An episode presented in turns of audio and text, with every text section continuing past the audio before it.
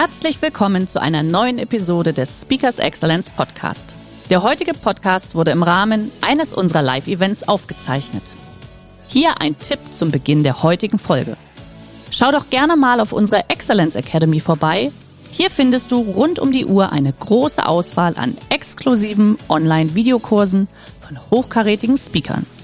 Den Link dazu findest du in der Beschreibung. Jetzt aber viel Spaß beim Anhören. Herzlich willkommen beim Speakers Excellence Podcast. Hier erwarten Sie spannende und impulsreiche Episoden mit unseren Top-Expertinnen und Experten. Freuen Sie sich heute auf eine Podcast-Episode, die im Rahmen unserer 30-minütigen Online-Impulsreihe entstanden ist. Viel Spaß beim Reinhören. Ja, liebe Teilnehmer, ich grüße euch recht herzlich. Das heutige Thema da die Krisenvorbereitung mit Hilfe des Katastrophenschutzes. Was können Sie, was könnt ihr aus dem Katastrophenschutz rauslernen? Genau. Was macht mich, was macht mich erfahren? Diana hat es kurz angesprochen. Ich nehme ja meine Expertise aus mittlerweile fast 16 Jahren Führungserfahrung im mittleren ähm, Unternehmen, in der Beratung, aber auch von einem Großunternehmen, von einem großen Konzern weltweit. War hier auch sehr stark im Einkauf involviert über vier Jahre hinweg als Einkaufsleiter für Europa und habe die Corona-Krise im eigenen Leib äh, mit dem Zusammenbruch von unseren Logistikketten einfach mit erfahren. Seit acht Jahren im Rettungshundeeinsatz tätig, äh, damals noch mit meinem Buddy, äh, der mittlerweile ja, gestorben ist, aber einen zweiten Hund habe ich jetzt den Henry, mit dem ich jetzt weiterhin trainiere, um auch hier wieder ja, aktiv und, und fit zu sein. Aber was ist wichtig? Wichtig die Parallelen, die Parallelen zwischen dem Großkonzerneinsatz, einer Krise und aber auch unserem Einsatz. Im Endeffekt ist alles unvorhergesehen. Es kommt schlagartig ähm, von einem äußeren Einfluss, auf den ich möglichst schnell reagieren muss. Ähm, Vorbereitung ist, ich muss mich auf die Situation vor Ort auch einstellen können. Das Wichtigste ist natürlich ein Team zu haben, ein schlagkräftiges Team, auf das ich auch vertrauen kann. Ich als Führungsperson, ich als Gruppenleiter, ich als Teamleiter, aber auch als Einsatzleiter, je nachdem, muss entscheiden, muss führen und muss motivieren. Natürlich auch ein gewisses Vertrauen und ein Verantworten gehört hier auch mit dazu. Ja, das starke Team. Im Endeffekt sind es, wie schon gesagt, fünf Stützen, fünf Stützen, die über den Erfolg und den Misserfolg einfach entscheiden, wie die Mission ausgeht. Habe ich Erfolg, ähm, gehe ich gestärkt aus der Krise hervor, lerne ich daraus, habe ich eine richtige Fehlerkultur, um hier einfach, ja, auch aus meinen Fehlern gelernt zu haben. Das Schöne an der Krise ist, wenn man das so sagen darf, man sieht immer seine Schwachpunkte. Seine Schwachpunkte werden gnadenlos auf den Tisch gelegt. Wo ich mich nicht richtig darauf vorbereitet habe, das wird mir vor Augen gehalten, wenn es wirklich drauf ankommt. Daher ein starkes Team, eine Transparenz, eine Vertrautheit, aber auch eine gewisse Ehrlichkeit, die hier einfach, hier einfach wichtig ist. Kurz zu dem, zu dem Einsatz, den wir hatten. Es war ein stillgelegter Steinbruch an einem Morgen. Eine größere Gruppe von, von Jugendlichen haben eine Party gefeiert mit, einer, mit einem Gasgrill, der explodierte. Ähm, waren fünf, fünf Schwerverletzte und drei vermisst im Endeffekt. Ähm, die Wetterbedingungen im Morgen waren nicht ganz so gut. Das bedeutete, dass der Helikopter, der Suchhelikopter nicht hat fliegen können.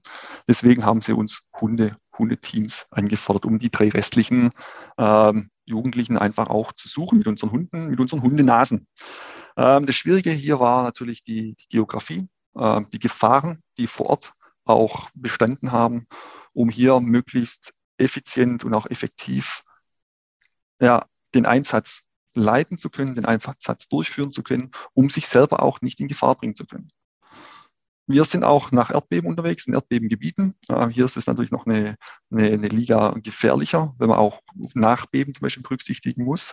Aber hier in diesem Steinbruch gab es auch ja, die eine oder andere ja, Schwierigkeit, um hier wirklich dann auch diesen Einsatz erfolgreich durchzuführen. Ähm, drei Vermisste, drei Vermisste ist immer schwierig. Ähm, bei, so einem, bei so einem Einsatz, Informationen waren gegeben, es handelt sich um Knall, Knalltrauma, äh, psychisch verstört. Wir wussten nicht genau, oder die Einsatzleitung wusste nicht genau, wo. Polizei war alarmiert, THW war mit, mit fort, um gegebenenfalls auch die, die Person zu bergen, je nachdem, wo sie dann auch, wo wir sie auch gefunden haben. Ganz kurz die, die Randbedingungen zu dem Einsatz. Im Endeffekt Unternehmen nichts anderes, irgendwo ein Produktrückruf, keiner weiß so richtig warum, woher, was ist die Schwierigkeit, was ist die Situation vor Ort, aber ich muss auf jeden Fall reagieren. Denn die ersten, die erste Stunde, die ersten ja, erster halber Tag, je nach Krise, sind die wichtigsten. Das sind die wichtigsten äh, ist die wichtigste Zeit, wo Sie reagieren müssen, um hier möglichst auch den Weg schon zu ebnen für weitere Entscheidungen. Wenn Sie hier erst einmal nach einem Krisenhandbuch schauen müssen, wenn Sie hier, sich hier erstmal ein Team zusammenstellen müssen, verlieren Sie wesentliche, wesentlich Zeit und wertvolle, wertvolle Zeit vor allem, die Ihnen hinten raus einfach fehlt. Die erste, das erste war natürlich die Entscheidung. Äh, wir werden oft auf Einsätze gerufen, wo wir uns auch dagegen entscheiden. Dagegen entscheiden auf einen Einsatz, wo wir nicht hingehen. Beste Beispiel, Dezember 2020, die große Explosion in Beirut im Hafen. Wir wurden angefordert, angefragt, äh, hier mit unseren Hunden zu helfen. Wir haben uns dagegen entschieden. Der Grund ist im Endeffekt, wir wussten nicht, was da explodiert war. Bevor wir uns selber, unsere Hunde in Gefahr bringen, ähm, haben wir von diesem Einsatz abgesehen. Auch die politische Lage war nicht so stabil, um es wirklich rechtfertigen zu können, dahin zu gehen. Eine Entscheidung ist auch wesentlich, ist auch wichtig in Bezug auf die Teammitglieder. Ich kann nicht jedes Teammitglied mitnehmen auf solche Einsätze. Wir haben Einsätze, ähm, zum Beispiel Waldsticken bei vermissten Kindern oder dementen Personen. Da ist der Einsatz geht über drei, vier Stunden. Er ist in der Region. Das ist eine andere, eine andere Kategorie. Aber bei solchen Einsätzen ist es wichtig, dass auch die, ja, die Menschen, die den Hund führen, die Helfer einfach fit sind, konditionell fit, aber auch psychisch und physisch belastbar. Weil die Bilder, die man da zu sehen bekommt, äh, man knabbert, man knabbert ein bisschen danach. Das heißt, ich muss als, als als Führungskraft, als, als Manager einfach auch wissen, wo sind die, die Schwerpunkte meines Teams, wo sind die Stärken, die Schwächen, um hier konkret entscheiden zu können, wen kann ich mitnehmen, wen kann ich in mein Team mit aufnehmen, wen brauche ich und wer, ja, wer behindert mich auch. Bei einem Produktrückruf brauche ich natürlich jemand aus der Qualität, ähm, aus dem Vertrieb, aber nicht unbedingt jemand aus der, aus der Kostenreduzierung. Weil wenn ich jetzt noch anfange, die Kosten zu reduzieren und hier jemand dabei habe, der mitspricht, dann endet es die Diskussion in dem Fiasko. Und ich glaube, jeder kennt so diese, diese Sky-Besprechung, 30 Personen, wo man nach einer Stunde rausgeht, ein großes Fragezeichen über dem Kopf hat und sich fragt, was war das jetzt? Man hat mehr Hausaufgaben als erledigte Punkte. Daher eine kurze Abstimmung unter den Spezialisten. Wer sind die Teammitglieder? Und vor allem auch, wer entscheidet? Habe ich überhaupt ein Entscheidungsmandat? Darf ich überhaupt entscheiden? Oder derjenige? Vorbereitung müssen Sie treffen. Hier auch, wie bereite ich mich auf so einen Einsatz vor? Ähm, ich habe zum Beispiel drei Rucksäcke zu Hause in meinem Schrank stehen im Keller, äh, der für verschiedene Einsätze dann auch, auch da ist. Ein Einsatz, wie schon erwähnt, in dem, in dem Waldstück unterscheidet sich grundsätzlich von dem Einsatz über drei, vier Tage hinweg in dem, in dem Katastrophen, im Krisengebiet, wo ich auch einfach anderes Equipment mitnehmen muss, um hier möglichst schnell auch den Rucksack auf den, ja, auf den Rücken zu werfen, auch schon Futter drin zu haben für den Hund, um hier möglichst schnell dann auch in Richtung Flughafen mich auf, aufzumachen. Das ist die Entscheidung das Führen. Das Führen gibt es verschiedene, verschiedene Ausrichtungen, viel, viel Literatur, viele, viele Richtlinien, aber im Endeffekt kommt es wirklich auf die Person auch an.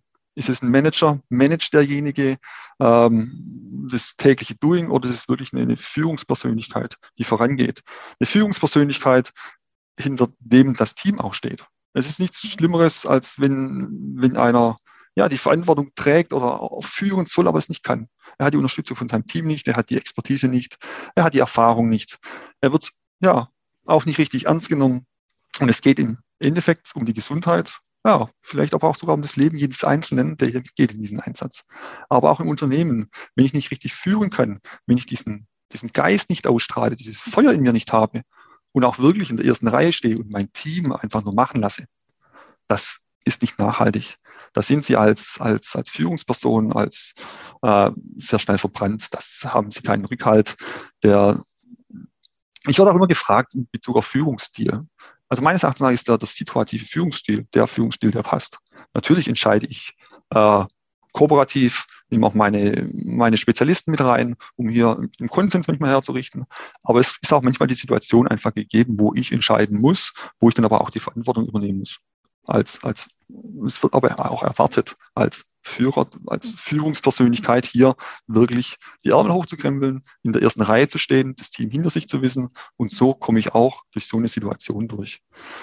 Denn nach so einer Suche mit fünf, sechs Stunden in der prallen Sonne bei 50 Grad, jeder ist, jeder ist im Endeffekt erschöpft, keiner, ja, hat mir richtig Lust, was hat mir Lust, ist vielleicht der falsche Ausdruck, aber einfach die, den Antrieb, der natürlich nachlässt, ähm, da kommt es wirklich darauf an, hier zu motivieren und hier auch wirklich das Team ja, zu führen und nicht zu überzeugen, dass sie es noch tun müssen. Das ist die, die Führungsstärke, die man, die man braucht im Unternehmen als auch im Einsatz. Es ist nichts anderes. Die Menschen sind die gleichen, die, die Aufgaben sind ähnlich und der, die Vorgehensweise, der Prozess ist auch der gleiche. Die Motivation. Sie können sich vorstellen, so ein, so ein, ja, ein Steinbruch im Hochsommer, nicht viel Wasser, hier gab es ein bisschen Wasser, so war ein Wasserloch. Sie müssen zwischendurch Pausen machen. Sie müssen wirklich Ihr Team, Ihr Team herausnehmen, ähm, die einzelnen Teammitglieder einfach auch beobachten. Wie, wie verhalten sie sich denn? Äh, Gibt es irgendwelche äh, Anomalien im, im, Verhalten, die normalerweise nicht da sind, wo auf, einfach auf eine Erschöpfung hindeuten oder aber ja auf eine, eine Nachlassen der Konzentration. Denn das ist gefährlich. Das, da passieren Fehler, da passieren dann auch solche Fehler, dass, dass es zu kritischen Situationen kommt, wo auch wieder ein, gesundheitlicher Einfluss dahinter steckt. Hier müssen Sie natürlich auch wissen, was sind die Hintergründe. Beruf und familiäre Leben, man hat es früher vor Corona besser trennen können. Mittlerweile, wir sitzen ja, im großen Teil im Homeoffice, haben, wenn wir Glück haben, ein eigenes Büro, aber das Trennung zwischen familiärem Einfluss bzw. Beruf und Familie, es wird immer schwieriger. Hier müssen Sie natürlich auch wissen, was ist im Hintergrund von Ihrem Teammitglied. Gibt es momentan eine, ja, eine Schwierigkeit in der Betreuung der Kinder oder aber auch, ja, gibt es einen Todesfall zum Beispiel? Ist derjenige, diejenige mit ihren Gedanken momentan wo ganz anders? Kann hier nicht in so eine Extremsituation mitgenommen werden. Es ist ein Verlassen des Komfortbereichs im Endeffekt. Sie verlassen den Komfortbereich, sie gehen in Krisensituationen und sind weit weg von diesem Business as usual. Wenn jemand bereits im roten Drehzahlbereich läuft mit seiner normalen Tätigkeit im Unternehmen, den sollten Sie nicht mitnehmen in so eine Krisensituation mit rein. Im schlimmsten Fall fällt Ihnen diese Person aus und Sie brauchen ganz schnell einen Ersatz, beziehungsweise die restlichen Teammitglieder müssen sich noch um diese Person kümmern, wie in einem Einsatz bei uns, wo weil wir fliegen zusammen oder wir gehen zusammen in den Einsatz, wir gehen auch zusammen nach Hause. In einem Projektteam im Endeffekt nichts anderes. Genau, deswegen wichtig ist in dieser Situation der Motivation. Sie müssen die Zwänge Ihrer Mitarbeiter kennen. Beruflich, privates, nicht mehr ganz so gut zu trennen.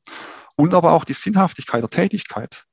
Wenn ich meine Teammitglieder permanent irgendwas machen lasse, wo die, Sinnhaftigkeit nicht wirklich dahinter steckt, ähm, ich setze sie unter Druck mit irgendwelchen Abgaben für ein Projekt oder für, eine, für einen Produktlaunch. Und kurz davor wird es wieder verschoben oder die, die Tätigkeit war unnütz, war für den Papierkorb. Das macht der, diejenige zwei, dreimal, aber dann ist das Thema durch. Sie werden dieses Teammitglied nie wieder mit der vollen Loyalität und vollem Engagement haben. Das ist auch ein Thema der Motivation. Motivation hängt auch sehr stark an der Machtdistanz. Ähm, Natürlich führe ich nicht anarchisch. Ähm, ich habe es vorher schon angesprochen, dieses, dieses situative Führungsstil. Sie müssen hier eine Open Door Policy verfolgen, auf Augenhöhe, Vertrauen, ja, Verlässlichkeit einfach, einfach auch bringen. Auch mal loben. Loben fällt uns sehr schwer. Der Schwabe hat hier das schöne, das schöne Sprichwort, nicht brudelt ist genug gelobt, äh, nicht geschumpfen ist genug gelobt. Schrecklich, schrecklich, ja das Gehalt kein Motivator ist, hat es mittlerweile durchgesprochen, so ein nettes Lob, ein nettes Wort, einfach mal auch mal zu fragen, wie geht's dir eigentlich? Da ist viel mehr, da steckt viel mehr drin. Das ist das Thema Motivation, die so wichtig ist in einem Einsatz im Unternehmen. Aber auch die Verantwortung. Ich als Führungsperson, ich als ein, in, der, in der Rolle des Einsatzleiters oder auch des Teamleiters muss entscheiden und dann auch meine Entscheidung verantworten. Ich verantworte mein Team, ich verantworte auch meinen Hund. Ich kann Ihnen sagen, wenn ich meinen Hund nicht gesund mit nach Hause bringe, meine Frau, die steckt mir auf den Kopf. Ja, ist im Endeffekt 99 Prozent Familienmitglied. Die restlichen, das restliche Prozent oder die restlichen fünf Prozent muss er für sein Futter noch ein bisschen was tun. Ähm, daher, die Verantwortung habe ich auch für meine Ausrüstung, dass meine Ausrüstung einfach auch schon bereit steht, bevor der Einsatz losgeht. Ist mein Krisen- oder ist Ihr Krisenhandbuch im Unternehmen überhaupt noch aktuell? ist Ihre Mannschaft überhaupt auf dem Stand, fachlich, weit, in Bezug auf Weiterbildungen, dass Sie hier möglichst schnell auch in so ein Thema reinstarten können. Haben Sie die notwendigen Prozesse? ja, in, in place im Endeffekt, damit sie hier möglichst schnell diese auch aus der Schublade holen können, um einfach die ersten Schritte in so einer Krisensituation einfach auch bewältigen zu können. Die Fehlerkultur, das ist auch so ein, so ein heißes Thema. Wie gehe ich mit, meinen, mit den gemachten Fehlern um? Meistens so schön, Fehler sind menschlich. Natürlich sind sie, aber der Umgang mit den Fehlern ist viel wichtiger. Ich muss aus meinen Fehlern lernen. Das Schlimmste, was man mit Fehlern machen kann, ist den Fehler zweimal zu tun. Ich muss aus meinen Fehlern lernen. Ich brauche auch diese, diese, im Endeffekt diese Spielwiese, wo Fehler gemacht werden können. Ich, für mich ist es auch ganz wichtig als, als Führungs im, im Unternehmen bei mir, dass die Leute zum Herkommen können und ihre Fehler auch einfach gestehen, die man drüber spricht und das möglichst schon im frühen Stadium.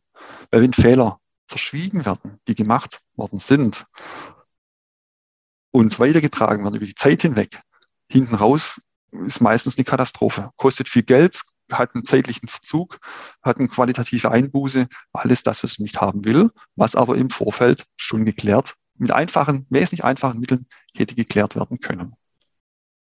Das ist auch das Thema Verantwortung in der Fehlerkultur. Genau, die Verpflichtung, etwas für etwas Geschehenes einzugestehen, das habe ich schon genannt, muss dann aber auch, wenn ich irgendwas nicht verantworten kann, dann auch zu mir so ehrlich zu sein und dann aber auch zurücktreten und aber einfach auch sagen, ich kann es nicht verantworten, ich gehe bis hierher, gehe nicht weiter, ähm, um hier auch ein klares und offenes Wort einfach auch zu führen können mit meiner Verantwortung. Das Vertrauen. Es ist die, die fünfte, im Endeffekt die fünfte Stütze, die wir hier, die wir hier verfolgen, die ganz, die ganz wichtig sind für, für uns im Einsatz, wie auch für mich jetzt im Unternehmen. Ich muss meiner Belegschaft, ich muss meinem Team, muss ich vertrauen können. Dem einen mehr, dem anderen weniger, hängt auch je nachdem, wie stark derjenige, ähm, was von der Erfahrungsschatz der mitbringt, wie stark ich ihm auch vertrauen kann, was die Historie einfach zeigt. Ich muss meinem Hund im Einsatz blind vertrauen können. Der Hund kann dahin gehen, wo ich nicht hingehen kann. Der ist wesentlich leichter. Seine 25 Kilo verteilen sich noch auf vier, vier Pfoten. Das heißt noch ein Stück leichter und einfach auch geländetauglicher. Der Hund gegen Gebäude rein, bellt als Anzeige, dass er was gefunden hat. Da muss ich ihm vertrauen können und muss auch am, am, am Bellen einfach hören, um was, es, um was es sich handelt. Wenn der Hund aus dem Gebäude rauskommt, muss ich ihm vertrauen können, dass er seine ja, eine Aufgabe erledigt hat, komplett erledigt hat und jeden Winkel abgesucht hat und ich das Gebäude bei der Gesamteinsatzleitung oder bei der Polizei, Feuerwehr, je nachdem, einfach auch freigeben kann. Das ist Vertrauen. Ich muss meinem Mitarbeiter vertrauen, dass er seine Tätigkeit, sein Arbeitspaket abarbeitet. So abarbeitet, dass ich es nach einem kurzen Check einfach auch ins Gesamtkonstrukt einarbeiten kann, beziehungsweise auch übergeben kann. Ich muss meinen Kameraden, meinen Teammitgliedern vertrauen, um hier auch zum Thema Gesundheitszustand. Wenn ich jemand mitnehme in so einen Einsatz, der, der ein Hüftproblem hat und mir das aber verschwiegen hat, aller spätestens nach drei, vier Stunden schwerem Gelände über Stock und Stein kommt das, kommt das raus, das Thema. Das ist so ein, ein gegenseitiges Vertrauen, was da sein muss. Die Machtdistanz, ja, wie stark, äh, wie stark geht das Vertrauen in Machtdistanz rein? Je größer die Machtdistanz ist, je niedriger das Vertrauen. Das ist das Thema der Hierarchie. Hierarchie ist wichtig, keine Frage. Es hängt auch sehr stark an der Entscheidung. Aber Vertrauen, Vertrauen ist die Basis von jeglichem Geschäft im Endeffekt. Ich ich halte es auch immer so, ich sehe es immer so ein bisschen im, im normalen Betrieb, in diesem Business as usual. Ich habe immer Credit Points, die ich immer versuche zu sammeln, auch mein Team. Ähm, Credit Points, die ich sammeln kann, die ich brauche, um hier das Vertrauen, dieses, diese Punkte einfach aufzubauen, die Motivation aufzubauen, wenn in so einer außergewöhnlichen, außerordentlichen Situation, wie in einem Einsatz, wie in einer Krise im Unternehmen, brauche ich diese Credit Points. Da gibt es ganz schnell mal ein böses Wort, da gibt es ganz schnell mal ja eine falsche, eine falsche Einschätzung oder andere Themen, die unter normalen Umständen, wenn ich dieses Vertrauen nicht genießen würde in meinem Team, wird es zu Diskrepanzen kommen, wird es zu Diskussionen kommen, wird es wirklich, ja, vielleicht auch dieses Team auch auseinanderbrechen. Aber wenn ich so viel Vertrauen habe zueinander und aber auch ich selber als, als Teamlead ähm, das Vertrauen habe, dass sich jemand besser auskennt in einer, in einer Situation, ein Experte aus der Qualität, der zu mir sagt, Felix, Vorsicht, hier sind wir auf einem sehr dünnen Eis, das sollten wir nicht tun. Muss ich das Vertrauen haben, dass der auch seine Expertise hat, dass ich meine Entscheidung einfach dann auch anpasse. Das ist das Thema Vertrauen. Vertrauen muss ich auch in meine eigenen Fähigkeiten. ich muss ehrlich zu mir sein. Ich muss wirklich ehrlich zu mir sein. Wenn es nicht geht, muss ich sagen, halt bis hierher und nicht weiter. Das übersteigt meine Kompetenz äh, zum, im Sinne des, des Einsatzes, im Sinne des Unternehmens. Richtig war die Richtigkeit und auch die Wahrheit, das Richtige zu tun, das Vertrauen zu haben, dass ich hier auch richtige Informationen bekomme und keine, keine Falschinformation einfach auch, auch aufliege. Mehr Vertrauen bedeutet unter anderem auch ja, weniger Kontrolle. Ich muss weniger kontrollieren. Im Endeffekt bei meinen, bei meinen Trainings gebe ich dann äh, immer so auch die, die Basics. Es hapert oft auch an den Basics. Das sind Grundsätze guter Führung. Hier nur ein paar, ein paar Ausschnitte. Ich gehe jetzt nicht im Detail drauf ein. Aber auch, ja, Krisenbarometer oder eine, eine Fehlerkultur. Das ist, ich merke immer, ich merke immer sehr oft und recht schnell, dass es an den Basics einfach Kommunikation, an, am, am Fehler, an der Fehlerkultur, am Vertrauen, am Leadership eigentlich ganz wesentlich. Jeder kann es, jeder meint, es zu können. Aber so eine, so eine, so eine Erfrischung zwischendurch und einfach nochmal so ein Auffrischen der, der Toolbox ist immer wieder ganz wichtig, um hier einfach auch sich wieder neu zu zentrieren, sich nochmal neu zu positionieren, um einfach auch zu wissen, wo stehe ich denn? Wo stehe ich denn überhaupt selber? Das ist so der, die Situation bei mir zu Hause. Unten im, unterm, ja, unterm Schreibtisch liegt meistens Henry auf seinem Kissen. Ähm, und den Helm, den ihr seht, den Sie sehen hier über den Bildschirm, den ich auch hier in meiner, meiner Hand habe, der ist immer ganz wichtig. Das ist so, so mein Anker. Ähm, der Helm, die Buchstaben des Helms sind im Endeffekt die Abkürzungen für das Hindernis, das H. Was ist denn überhaupt das Problem? Was sind die Hintergründe? Was macht der Markt? Was machen die Wettbewerber? Ist es überhaupt eine Krise oder ist es noch so ein gewisser Normalbetrieb mit zusätzlichem Aufwand? Ich muss erstmal das Hindernis definieren. Eine Entscheidung. Die Ärmel hoch. Ich habe Mut. Den Mut brauche ich zum Handeln ich muss beherzt handeln und die notwendigen Entscheidungen treffen. Das ist das E im Helm. Das L steht für die Leistungsfähigkeit. Denn in so einer außergewöhnlichen Situation sind Sie sicherlich leistungsfähig und der Team genauso als in normalen Umständen. Und in dieser Gleichung ist eins und eins nicht zwei, sondern wirklich drei oder vier. Weil hier haben Sie so die, die Motivation der erste, ersten Stunde und da müssen Sie schauen, dass die auch wirklich, dass Sie die auch wirklich aufrechterhalten. Und ganz wichtig ist das M. Das M ist der Mensch und auch die Menschlichkeit. Wir alle sind Menschen, wir alle machen Fehler. Schauen Sie, dass die Fehler einfach reduziert sind, aber stellen Sie Ihre Mitarbeiter als zentrale Figur auf. Ähm, ohne Ihre Mitarbeiter äh, ist es schwierig, irgendeine Krise zu überstehen, weil alleine sind wir im Endeffekt verloren. Ähm, und da ist es wichtig, dass das ganze Team funktioniert, dass sie auch menschlich sind, die Menschlichkeit ausstrahlen, dann bekommen sie auch Menschlichkeit zurück.